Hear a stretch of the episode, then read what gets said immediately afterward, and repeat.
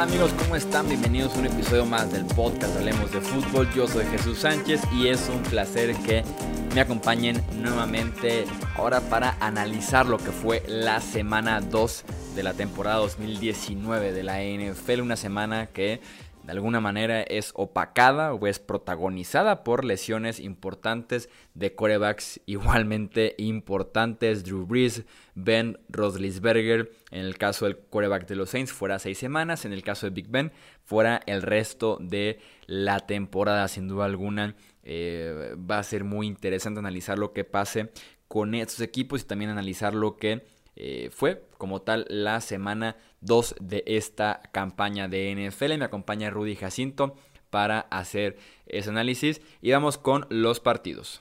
Si arrancamos con tal vez el final más emocionante, más loco que tuvimos en la semana 2, Chicago frente a Denver, victoria 16 puntos a 14 de los Broncos, un final realmente emocionante. Joe Flaco convirtió un par de cuartas oportunidades en la última serie ofensiva de Denver, eh, conectó con Emmanuel Sanders un touchdown de 7 yardas, pusieron el partido 13-12. Eh, eh, optaron por la conversión de dos puntos.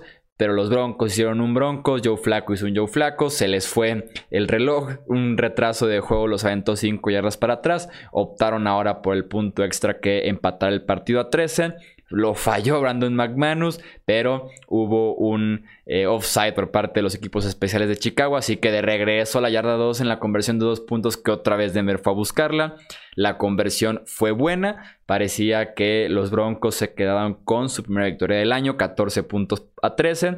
Pero en cuestión de segundos, fueron 31 segundos que dejaron el reloj. Mitch Trubisky se las arregló entre castigos polémicos, entre muy malas coberturas, entre que corrió un par de veces y demás, para poner a Eddie Pineiro en posición de gol de campo, un gol de campo largo de 53 yardas, que se vinieron a la mente todos los fantasmas de este double doing que eliminó a Chicago la temporada pasada en los playoffs pero Pineiro no falló, conectó de 53 yardas y los Chicago Bears terminan con la victoria 16 puntos a 14.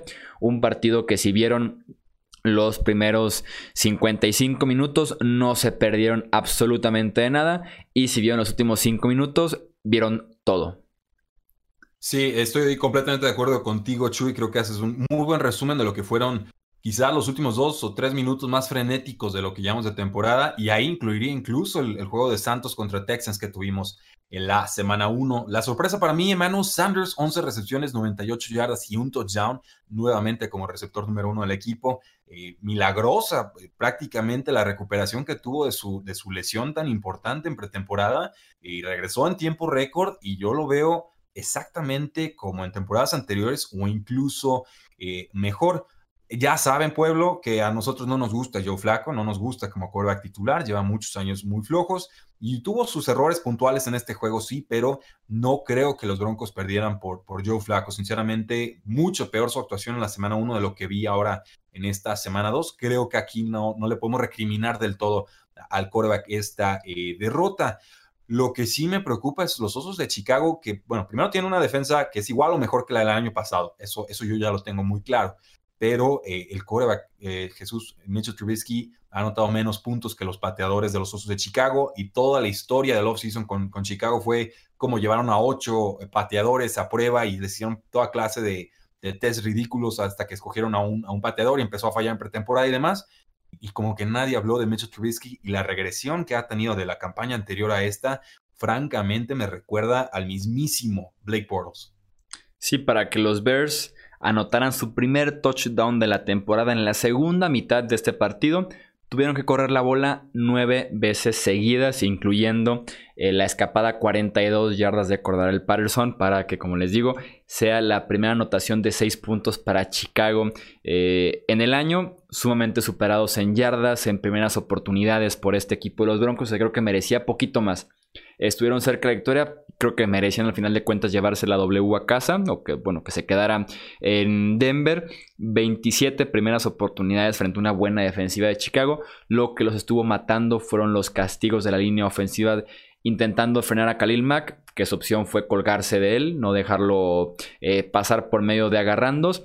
Fueron en total cuatro holdings de Garrett Bowles en contra de Khalil Mack. Eso prácticamente anuló jugadas importantes, retrasaba a Denver y les quitó muchas oportunidades, aunque también debemos de decirlo, antes de esta última serie ofensiva en la que Flaco encuentra a Emmanuel Sanders en la zona anotación, los los Denver Broncos ya estaban adentro de la yarda 5 de Chicago, listos para tomar la ventaja por primera vez en el partido y eh, Flaco tiró una intercepción justamente en la zona anotación de los Bears. Entonces este, ya venían de, haberla, eh, pues sí, flaqueado un poco cerca de la zona anotación.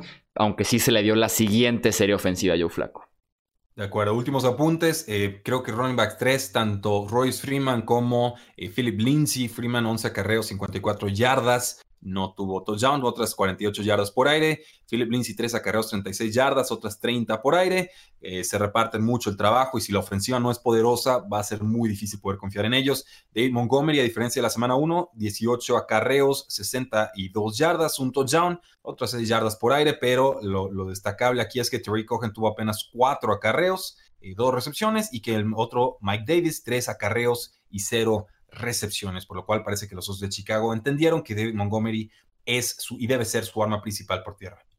Un partido que pintaba para ser el juego de la semana y que al final de cuentas entre lesiones, decisiones arbitrales y demás nos quitó esa opción de tener un buen partido fue el Rams contra Saints. Victoria 27 puntos a 9 de Los Ángeles sobre eh, Nueva Orleans. La gran noticia de este partido es la lesión de Drew Brees. Estábamos apenas iniciando el partido. En la segunda serie ofensiva de los Saints, cuando Aaron Donald eh, impactó con su mano también la mano derecha de Drew Brees que estaba lanzando un pase. Eh, Brees se desgarra el ligamento del pulgar de su mano derecha, ni siquiera podía agarrar un balón. Automáticamente eh, yo me di cuenta que no iba a regresar al partido porque los doctores ni siquiera estaban haciendo nada en el pulgar de Brees, simplemente lo estaban viendo cómo estaba parado en las laterales sin poderle hacer mucho, sabían que estaba fuera, pero nos enteramos más tarde que está fuera seis semanas. Seis semanas son las que se pierde eh, Drew Brees. Eh, los Saints, como tienen un partido en Seattle la próxima semana, se quedaron en Los Ángeles y de ahí viajan directamente para ya, no tener que regresar a la costa eh, este de los Estados Unidos. Y ya hablando de lo que es el partido, David Bridgewater pudo hacer muy poco. Alvin Kamara tampoco pudo explotar tras eh, la lesión de Drew Brees. Mientras que los Rams, bendita predicción de Cooper Cup como regreso del año, 5 recepciones, 120 yardas y se quedó a media yarda de un touchdown. Sin duda alguna, una de las recepciones eh, del año, por lo que pudo hacer después de la recepción. Se quitó 4 o 5 defensivos de los Saints sin ningún problema.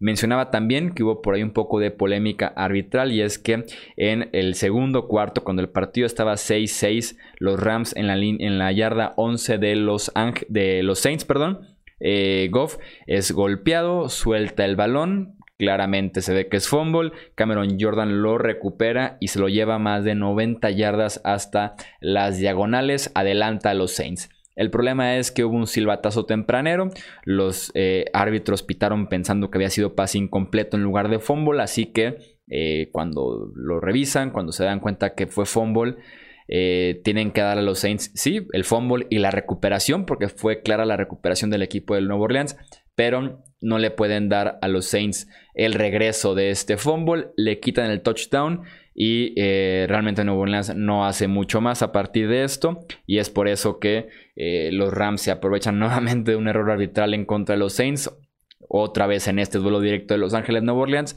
y se quedan con la victoria. Eh, fatal. O sea, no, no puedo creer que los refs se la volvieran a aplicar a los Santos de Nueva York.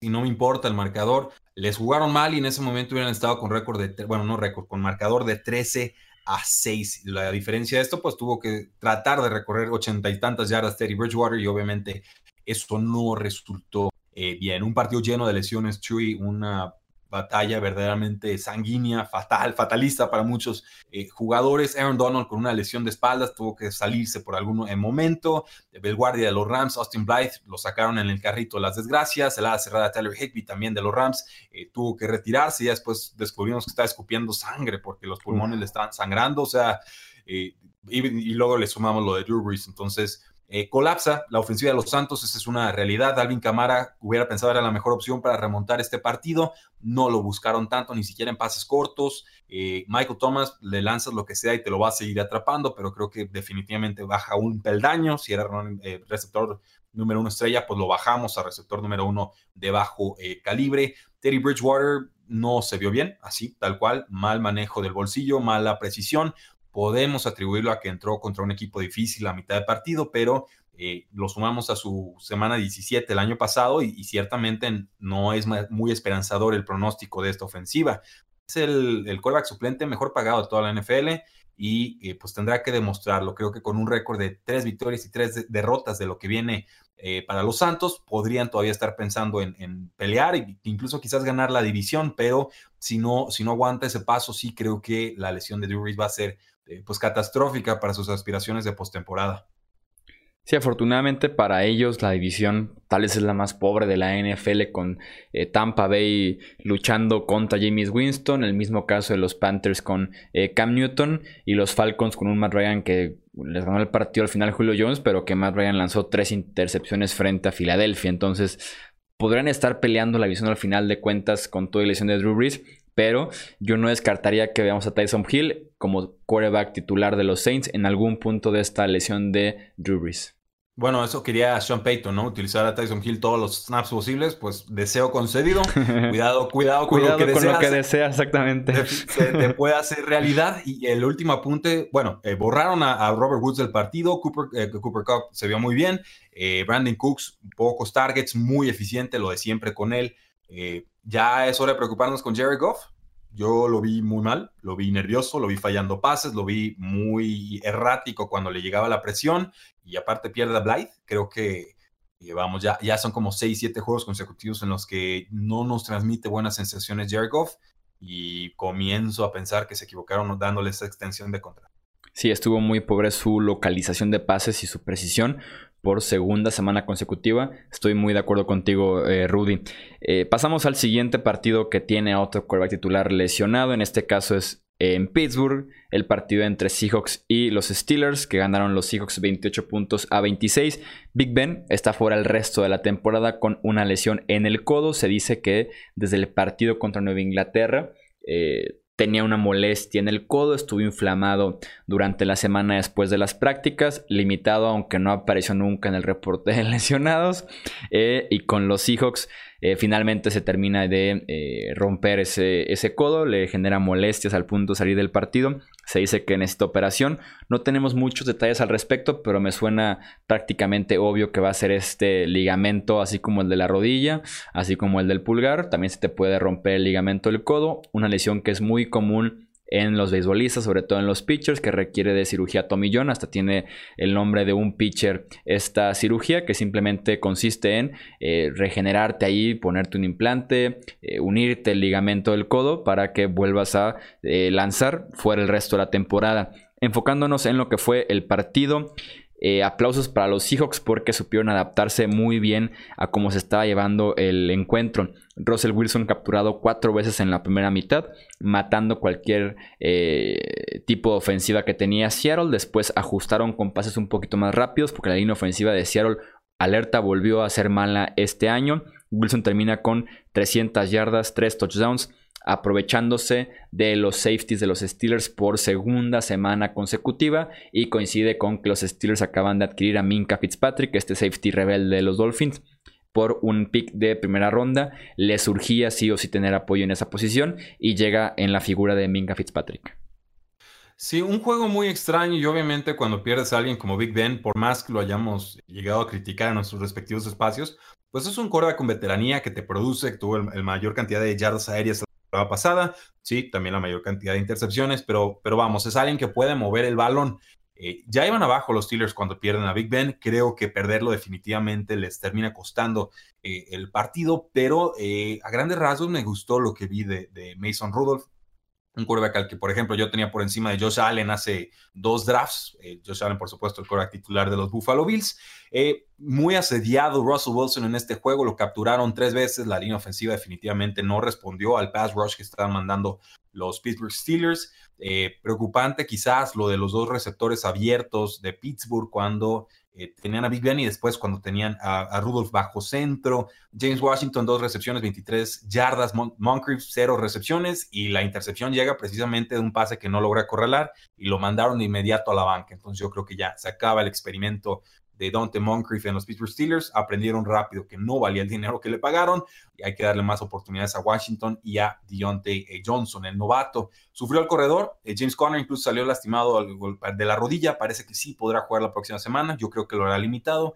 33 yardas, un touchdown en 11 acarreos. Eh, difícil correrle a los Seattle Seahawks, es una realidad. Es mucho más fácil pasarles. Creo que la defensiva secundaria de Seahawks es muy explotable. Ya la semana pasada Cincinnati les pasó para más de 400 eh, yardas. Eh, con los Seahawks, pues touchdown de, de la cerrada Will Disley, que lo único que hace es anotar eh, muchos puntos fantasy cada que está en el campo. Y por ahí también que Metcalf tuvo una anotación. Pero la sorpresa para mí fue los 10 de 12 pases atrapados por Tyler Lockett, que consiguió 79 yardas. Incluso tuvo un pase que soltó y hubiera sido de, muy buen yardaje. Eh, pero ya, consolidado Terry Lockett como la opción número uno del equipo. Eh, Chris Carson y sus fumbles, eh, cuidado, eh, por ahí le puede estar robando el trabajo Rashad Penny, a quien vimos con muchos más toques de balón después de que nuevamente pues cometiera fumbles Chris Carson.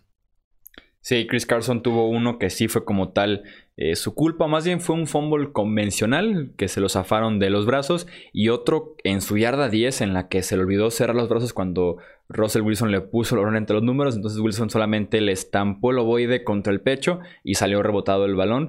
Este, costoso que al final de cuentas, este Sí, no, no suena bien, ¿no? Cuando tu quarterback te estampa el ovoide en el pecho y tú no cierras los brazos.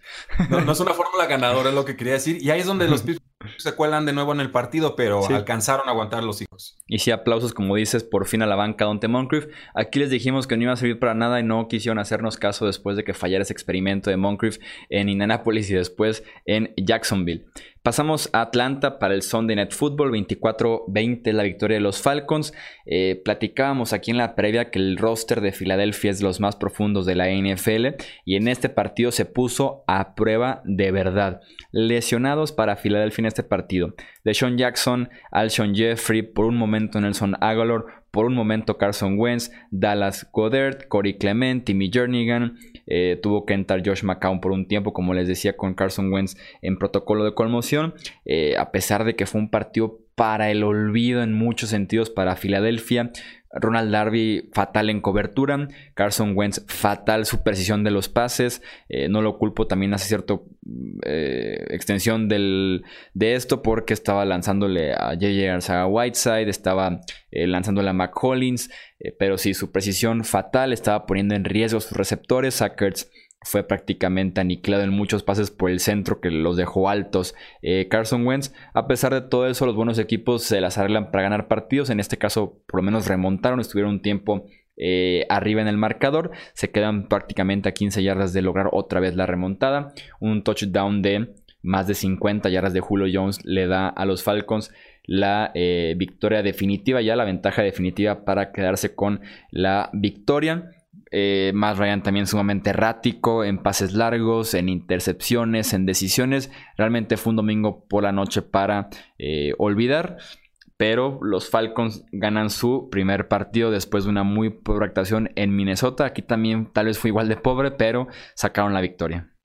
Sí, quizás podamos hablar de bajo nivel, pero definitivamente de altas emociones. Eh, pobres hijos, en realidad, eh, un hospital por completo. Lo que vivimos con Carson Wentz, pues le lastimaron la costilla y creo que eso estaba afectando muchísimo su precisión.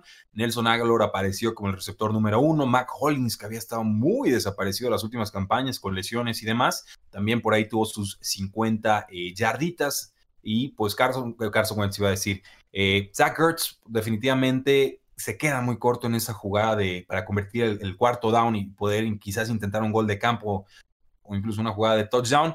Me, extrañó que se quedara corto en cuanto a, avanzar las cadenas. Normalmente las Águilas de Filadelfia son muy inteligentes y le dicen a sus receptores que avancen una o dos yardas por delante de la posición de las cadenas para que al momento de atraparlo ya nada más te tengas que echar eh, al suelo. Pero las Águilas tenían este, este juego bajo control.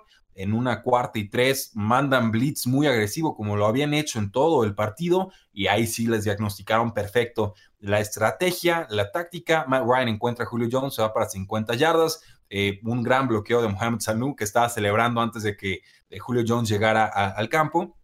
Y eh, qué tal lo de Calvin Ridley, para mí el jugador revelación de esta temporada o de los que esperaba diera ese brinco importante del año 1 al año 2. Lo compré en todas las ligas de dinastía que pude y, vaya que ha estado respondiendo. 8 recepciones, 105 yardas y un touchdown. El juego terrestre de los Falcons brilla por su ausencia, 22 yardas en 11 acarreos de Devonta Freeman, Tuvo tres recepciones, 42 yardas, le ayuda a los que juegan en ligas de PPR, pero no, no hay juego en dos partidos de los Atlanta Falcons por la vía terrestre, no hacen absolutamente nada.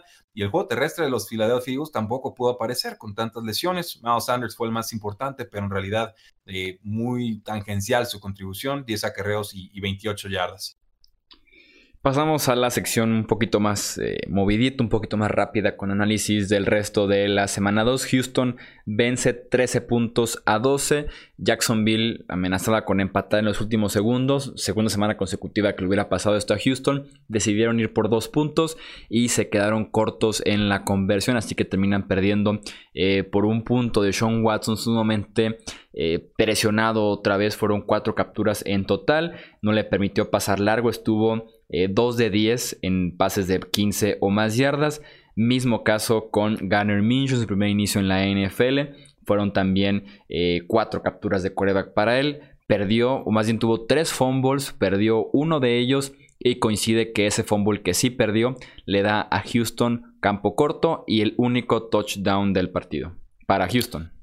Sí, eh, tristísimo. Los Texans rogaban, pedían e imploraban, Jacksonville no pudo hacerles pagar el precio hasta la última, que fueron las últimas dos series en las que Gardner Minshew se convirtió en, en Joe Montano o en Tom Brady, no sé qué, qué, espíritu se le metió, y los lleva y los hace notar y van por el partido, la conversión de dos puntos, el, corren con Leonard Fournette por todo el centro de la, de la cancha sin mucha creatividad, lo detienen y ahí pues acaban las posibilidades de que Jacksonville diera la sorpresa. Eh, obviamente Gardner Minshew, novato de quinta ronda, se esperaba un buen partido de él, yo esperaba un buen partido de él después de lo, de lo que nos mostró en la semana 1, pero rival divisional con poco tiempo de preparación, eh, vamos, era, era complicado esperar más de su parte. La sorpresa para mí que Deshaun Watson y compañía jugaran tan mal. Eh, de Andre Hopkins hizo poco, Will Fuller hizo poco, Carlos Hyde tuvo como tres veces más toques de balón que el mismo Duke Johnson. Pareciera ser el corredor número uno del equipo. En líneas generales, un, un juego para el olvido que nos deja un pleito entre el cornerback Jalen Ramsey y su head coach. Seguramente Jalen Ramsey estará estrenando equipo en las próximas semanas. Buffalo ganó por segunda semana consecutiva en MetLife Stadium. Coincido que enfrentaron a los Jets la semana pasada como visitante. Ahora también como visitante eh, vencieron y también le ganaron a los Giants 28 puntos a 14. Eh, Un partido limpio para Josh Allen sin eh, entregas de balón después de tener 4 eh, la semana pasada. Importante con Josh Allen, promedió 8.4 yardas por intento de pase, lo cual siempre es bueno porque suele tener muchos pases, pocas yardas por su imprecisión. Eh, Devin Singletary volvió a brillar, lo malo es que está fuera eh, por lesión por lo menos de 2 a 4 semanas es lo que se esperaría, tal vez se extienda un poco más por el tipo de lesión. Tenemos a Frank Gore como titular nuevamente en un equipo de la NFL, ahora es con los Buffalo Bills. Mientras que con los Giants prácticamente una copia de lo que fue el partido de la semana 1. Primera serie ofensiva, excelente moviendo el por tierra, sacó un Barley con otro buen eh, acarreo. En este eh, caso fue de 55 yardas, primer acarreo, después tuvo otro acarreo de 27 yardas para el touchdown. A partir de ahí la ofensiva de los Giants falleció, ya no se presentó a jugar el resto del partido. Un dato que me encanta es que a partir de la segunda serie ofensiva de las siguientes cuatro series, Eli Manning lanzó para 0 yardas. Eh, tuvo en el partido 4.8 yardas como promedio por intento de pase, lo cual siempre que estés en número debajo de 5 es extremadamente eh, pobre. Y por lo menos en Nueva York no se mojaron, como podríamos decirlo como expresión, eh, no se comprometieron en que Eli Manning esté iniciando el tercer partido de la temporada. Sí, ya es momento, sáquenlo de ahí, no hay nada que hacer y Manning está acabado, es una realidad, se los llevamos diciendo dos años, eh, creo que los gigantes van a ser los últimos en enterarse, pero eh, ¿qué lógica puede haber para tener a Eli Manning en lugar de Daniel Jones en estos momentos? se le agradece, le hacemos una estatua, si quiere llegar al Salón de la Fama, adelante. En estos momentos, Eli Manning es un lastre en el futuro de los gigantes de Nueva York. ¿Y cómo no lo va a hacer si completó un patético 9 de 19 pases para 74 yardas al medio tiempo, incluyendo una intercepción eh, y un montón de pases bateados. Por más Evan Engram que haya, por más Saquon Barkley que ataque, no son suficientes para sobreponerse a las limitaciones severas que presenta Eli Manning en estos momentos. Además que le estaba pasando un grupo de receptores abiertos muy mermados, en serio. Cuando ya estamos hablando de Benny Fowler como receptor titular en la NFL, es que de verdad ya todos los demás se te lastimaron. Eh, Cory Larimo incluso salió con una conmoción y era el receptor número 3 de la campaña. Eh, en fin, eh, bien por Josh Allen. creo que en el tercer cuarto se convierte en un juego de, defensivas, pero eh, en realidad este juego muy controlado por los Buffalo Bills, como lo indica el marcador de, de 28 a 14. Los Cowboys vencieron 31 puntos a 21 a los Washington Redskins, otra actuación preciosa de la ofensiva de los Dallas Cowboys. Un primer cuarto en el que Prescott lanza una intercepción, que por ahí hubo una falta de comunicación, un error del receptor. Eh, un primer cuarto lento para Dallas. Después eh, prenden los motores otra vez, justo como pasó en la semana 1. Superan otra vez los 30 eh, puntos. Dak Prescott nuevamente involucran a Randall Cobb, involucran a Jason Witten y también a Devin Smith, este ex segunda ronda de los Jets que tiene un touchdown de 51 yardas, un bombazo contra Josh Norman que no se cansaron de estarlo quemando constantemente. La ofensiva de Dallas con Dak Prescott a este nivel y con la creatividad de Kellen Moore en el juego aéreo es sumamente... Eh, impresionante, es bonita de ver, eso es como hasta raro de ver de Dallas una ofensiva tan creativa eh, por aire. Eh, mientras que los Redskins, otra vez Terry McLaurin tuvo un buen partido, sigue siendo importante en ese ataque. Los Redskins, tal vez el único eh, jugador importante que tienen hoy en día en Washington, por lo menos a la ofensiva. Y Dallas sigue siendo dominante en lo que va de la temporada. Sí, pero nuevamente empiezan lento los vaqueros de Dallas, y creo que es tendrán que en esta eh, semana. Salieron con muchos castigos mentales, sobre todo eh, Randall Cobb, un pase que tenía ligeramente, bueno, algo retrasado, no, no fue un pase eh, prohibitivo para ser atrapado, termina siendo interceptado. Se adelantan entonces los Redskins 7 a 0. Parecía que los vaqueros podían estar en peligro, pero vaya que se recompusieron en la segunda mitad. Eh, gran trabajo de Dak Prescott, 26 de 30 pases completados, 269 yardas, 3 touchdowns, una intercepción, que ni siquiera fue totalmente su culpa. Y eh, Ezekiel Elliott también tuvo sus más de 100 yardas. Eh, Jason Witten tuvo su touchdown. Amari Cooper tuvo su touchdown. Devin Smith, ¿alguien conoce el nombre de Devin Smith? Selección de segunda ronda de los Jets en el 2015 como tres años completamente lesionado, lo cortan y ahora puede jugar porque eh, Tavon Austin no estaba activo para el partido, le dan oportunidad, tres recepciones, 74 yardas y un touchdown. Me encanta esta historia porque era un jugador muy talentoso en colegial. Por supuesto, estamos a espera de, ver qué tan grave puede ser la lesión de Michael Gallup. Se habla de dos a cuatro semanas de ausencia. Y por parte de los Redskins, solamente podríamos confiar, creo yo, en Chris Thompson y en pues en Terry McLaurin, el novato sensación en esta ofensiva. Ni siquiera en Adrian Peterson, que se salvó la noche con, con un touchdown. Hablemos de la paliza de los Patriots 43 a 0 eh, de los Dolphins. Antonio Brown muy involucrado en la primera, en el primer cuarto de este partido, en las primeras dos series ofensivas, termina con cuatro recepciones, 56 yardas y un touchdown, lo que se esperaría de Brown constantemente eh, abierto desde que iniciaban las jugadas, estuvo cerca de un segundo touchdown en el partido, pero un muy mal pase de Tom Brady eh, lo dejó sin esta posibilidad. La defensiva de Inglaterra en números. 11 golpes de quarterback, 7 capturas, 3 intercepciones, 2 touchdowns y obviamente la blanqueada con unos muy pobres Dolphins. ¿Por qué no está jugando Josh Rosen desde el primer snap? Porque nuevamente va a haber Fitzpatrick de titular en la semana 3, ¿eh? O sea, ya no necesitamos saber quién es Fitzpatrick, ya lo sabemos pongan al novato, ya sé que le robaron todo el talento del roster, pero vamos a aprender más de él que si jugamos a Ryan Fitzpatrick y luego le damos una desventaja de 40 puntos a Josh Rosen a, ver qué nos puede hacer. Creo que los Patriotas establecieron el juego terrestre, encontraron a Antonio Brown en la primera mitad, no tanto en la segunda. De Sonny Mitchell participativo, Rex Burke participativo, James White también participativo. No hay alas cerradas con los Patriotas de Nueva Inglaterra. La verdad extraña mucho ver lo poco que las utilizan en su plan de eh, juego pero sobre todo lo importante aquí es que dejaron en cero a los Miami Dolphins, lo cual nos sigue hablando de que la defensiva es infinitamente mejor que la ofensiva y la ofensiva es bastante, bastante buena.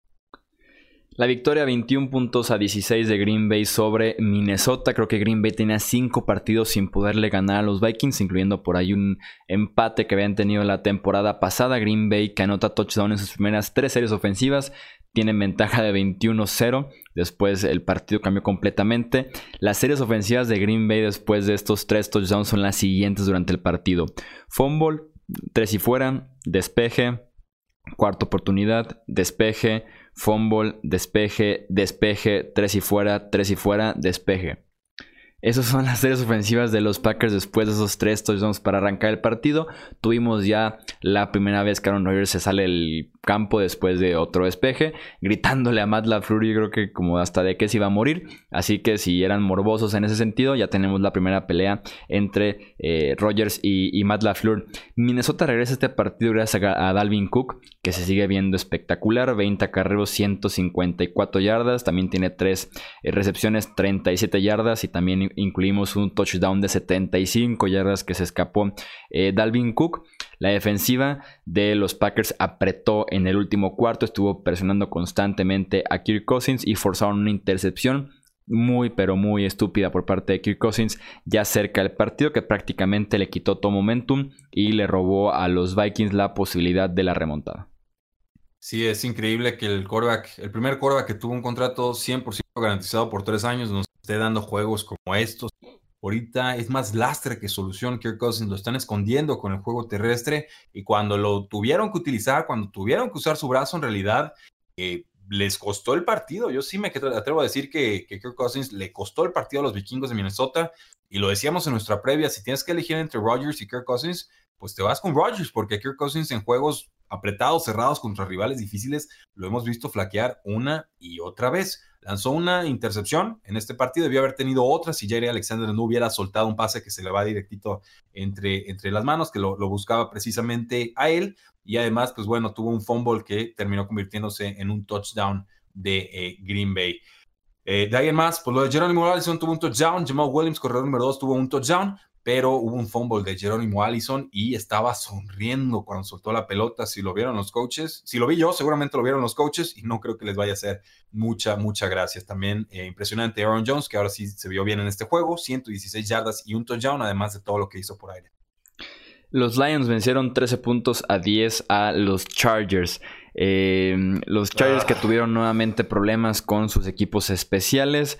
Tai Long, el despejador, nuevamente asumió la responsabilidad de patear con el pateador de los eh, Chargers, todavía lesionado. Al final de cuentas fue costoso este movimiento, falló eh, dos goles de campo consecutivos que pues, si bien el marcador obviamente les hicieron falta estos seis puntos. Otro error fuerte de los Chargers fue un fumble de Austin Eckler en el tercer cuarto cuando estaban ya en la yarda 1, acarreo de línea de gol. Austin Eckler pierde el balón y también se quedan los Chargers por lo menos sin un gol de campo, probablemente sin un eh, touchdown. Los Lions simplemente aprovecharon los errores y sorprenden a los Chargers, excepto si escucharon aquí la previa en la que dijimos que los Lions podían ganar este partido. no, no, yo ya sabía que los Lions podían ganar este partido, pero yo apostaba que los Chargers. Y, es increíble. Y es triste. Philip Rivers en tercer y largo. Es peli no malo, es malísimo. Sea, es, peligrosísimo. Ahí es donde siempre lanza sus intercepciones. Eh, y lo recuerdo perfecto porque venía explicado en el manual de, de Warren Sharp de fútbol previa para esta temporada y se me grabó a fuego ese dato. Philip Rivers en tercera y largo, riesgo inmediato de intercepción y por eso tiene que ser inteligente los Chargers avanzando muy bien en primeras y segundas oportunidades para precisamente evitar esos terceros y largos. Aquí forza, aquí le cuesta, tenían el empate casi en la bolsa, buscó de más y pues Slay, este jugador que tanto eh, éxito ha tenido en el pasado robando la pelota, lo consiguió nuevamente. Me preocupa que Aaron Johnson está repartiendo mucho los toques de balón en este backfield. Creo que Detroit no sabe el talentazo físico y, de, de, fútbol americano que tiene en esa eh, posición. Kelly Golladay, el héroe del partido, eh, demostró con 10 targets, 117 yardas y un touchdown, que es el receptor número uno de este equipo, sí o sí. Con los Chargers, pues muy mermados, lesiones en todas las posiciones, por supuesto. Eh, no encontró un touchdown. Austin Eckler, para mí en estos momentos, eh, running back número uno, sin importar el duelo. Y lo mismo, Keenan Allen se infló de, targets, produjo con ellos, pero van a necesitar más. Van a necesitar más los Chargers porque con esta pobre exhibición no les va a alcanzar. Los Colts vencieron a los Titans 19 puntos a 17, con todo y que Locke sigue eh, un estilo de parentesco que tienen los eh, Colts con los eh, Titans que estuvieron con muchos problemas a la ofensiva. Marcus Mariota no pudo convertir prácticamente terceras oportunidades en este encuentro. Quedaron de 10 de esas oportunidades, nada más una la convirtieron en primera eh, y 10, capturado 4 veces por segunda semana consecutiva y apenas 154 yardas eh, aéreas en un partido muy lento para realmente ambos equipos, porque también Jacoby Brissett eh, capturado 3 veces, dos entregas de balón. Al final de cuentas, Tennessee tuvo la serie ofensiva para ganar y no pudieron convertir un cuarto y dos con 15 segundos en el reloj. Para Indianapolis eh, seguimos con el tema de Adam Vinatieri. La semana pasada les costó 7 puntos, prácticamente el partido. En esta ocasión falló dos puntos extras. Por ahí se rumoró que podía retirarse hoy por una declaración que tuvo al final del partido. Al final de cuentas, Vinatieri aguanta. Los que no podrían aguantar mucho más son los Colts. Tal vez el momento de tomar una decisión por ahí de la semana 3 o evaluar a Vinatieri, hablar con él y decirle si sigues así, tal vez te retiras y te vas por la puerta grande o podríamos optar por otro pateador. Sí, yo, yo creo que es momento, Chuy. Espero que se recupere. Es un jugador que a mí me, fascina. Le voy a los Patriotas en el episodio de ayer por Vinatieri precisamente. Eh, pero creo que él sabe que ya, ya está forzando de más. Vamos esperando la semana 3, pero yo, yo creo que ya el retiro sí es inminente y que ya desafió demasiado al padre tiempo. Voy a aplaudir una decisión que tomaron los Indianapolis Colts con el head coach Frank Reich y era que estaban en su propia yarda 36, era cuarto y uno, quedaban 2.17 en el reloj. Eh, otros coaches hubieran despejado, no Frank Reich, se la juega, una escabullida, un QB sneak con Jacoby Reset, consigue el primer down, terminan despejando los Colts, pero le quemaron muchísimo tiempo al reloj y vaya que necesitó ese tiempo Marcus Mariota para, pues por lo menos acercarse a un gol de campo que finalmente no se termina eh, logrando. Igual Hilton sigue siendo el receptor más importante del equipo. Una jugada de engaño ahí con Eric Ebron termina siendo la forma en la que anotan una especie de pase de pala, ¿no? un shovel pass. Eh, Marlon Mack no pudo activarse por vía terrestre porque están cerrando bien los carriles los Tennessee Titans. Y con Marcus Mariota, pues completó muchos pases, pero no fue tan preciso en esta eh, ocasión. Sino se nos desinflaron del, del juego de la semana 1 y yo sí esperaba esto, porque los Colts les saben jugar muy bien a los Tennessee Titans y los Titans, pues son un equipo gitano, ¿no? Nos dan un, un juegazo y de repente tropiezan con quien menos lo esperamos. Sí, no, y es increíble cómo eh, pelearon en la agencia libre por hacerse de los servicios, por ejemplo, de un jugador como Adam Humphries, porque tal vez decíamos, le hacía falta a este equipo de Tennessee, alguien que trabaje entre los números y que produzca eh, constantemente en terceras oportunidades, que pueda darle algo de ritmo a la ofensiva, y Adam Humphries simplemente no ha podido hacer eso más por lo que no hace Marcus Mariota, que tal es lo que puede hacer Adam Humphries, porque esta fuerte inversión de la agencia libre se convirtió este partido en dos recepciones, menos una yarda. Literal, menos una yarda de Adam Humphries. Bueno, pero, ahí te va. El líder receptor de los, de los Titans en este juego, el ala cerrada Delaney Walker con 39 yardas. Corey Davis, receptor número uno teórico, tres recepciones, 38 yardas. AJ Brown, el novato sensación, tres recepciones, 25 yardas. Entonces, si todos están fallando, obviamente pues, el reproche tiene que ser para el coreback, para el que les hace llegar la, pelota. Eh, Derrick Henry, él sí, él sí jugó bastante bien, 81 yardas en 15 acarreos y además por ahí una anotación por segunda semana Sí, el único touchdown que reparte Mariota a un liniero ofensivo. Sí, eh, fatal, eh, fatal. Y tenía Derrick Henry y tenía. Baile lanza un pase al tackle ofensivo. No, no sean canijos.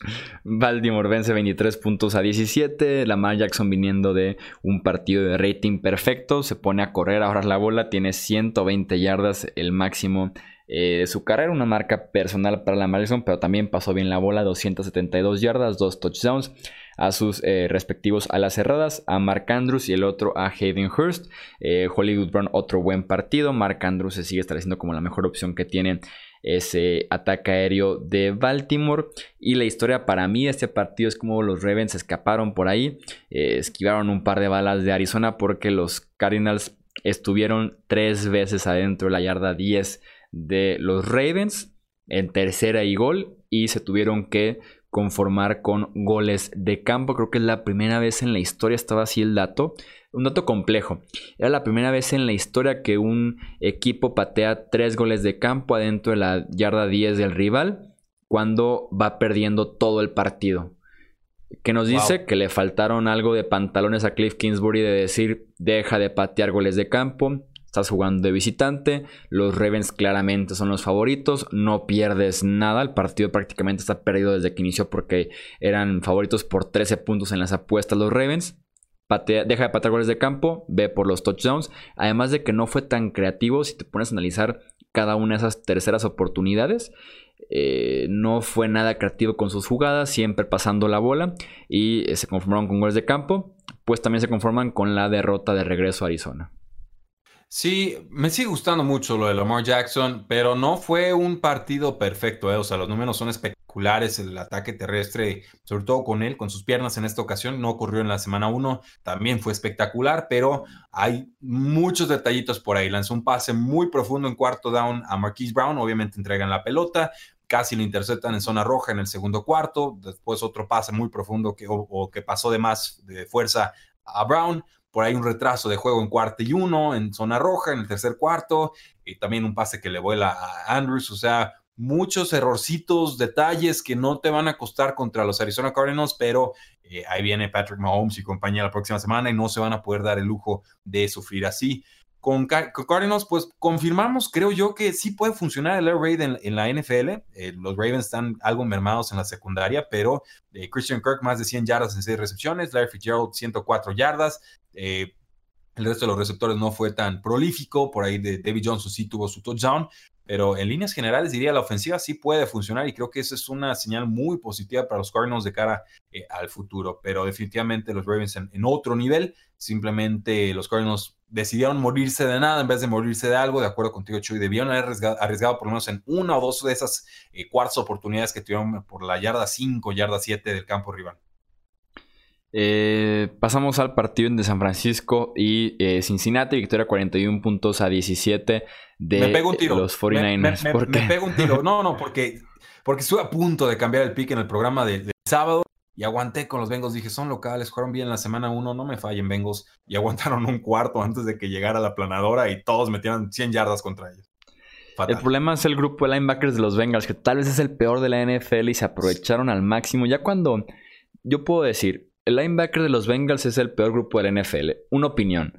Pero cuando un running back como Matt Brady, como Jeff Wilson Jr. y como Raheem Mostert se combinan para 259 yardas por tierra y 84 yardas por aire. Mi opinión pasa a ser ya un hecho, ¿no? que son el peor grupo de la NFL. Está, está confirmadísimo. Y, bueno, digo, para el público que se supone que están escuchando este programa porque quieren aprender, ¿no? A ver, encontrar nuevas formas de analizar la NFL. Al momento de hacer predicciones se pueden hacer dos cosas. Se pueden ver a los rosters en su totalidad y decir, ok, este es el roster más talentoso y está en caso distante, lo que sea. Entonces, en líneas generales, este equipo debe ganar, voy a irme con este. O podemos buscar duelos o matchups específicos dentro del, combate como tal. Y yo, la verdad, subestimé lo débil que eran los linebackers de los Bengals y, e, y, ese era el duelo clave, o sea, corredores contra los linebackers de los Bengals. No importaba todo lo demás que yo estaba fantaseando de alguna manera, si no iban a poder detener a los corredores, si les iban a aguantar la pelota muchísimos minutos, si se iba a cansar la defensiva y demás. Entonces, solo como apunte para, para los fans, se pueden ver los rosters en su totalidad y elegir un lado, o podemos buscar esos duelos explotables y determinar pues qué tan ventajosos o explotables son para cada una de las ofensivas o, defensivas. Error mío, error de análisis, sabía que este juego iba a estar bravo, pero eh, pues erré en el análisis, aprendo y a la que sigue. Para cerrar con la actividad del domingo, Kansas City venció 28 puntos a 10 a los Raiders. Eh, sin Tariq Hill, no hay ningún problema. 31 yardas nada más por tierra en la ofensiva de los Chiefs, no hay ningún problema.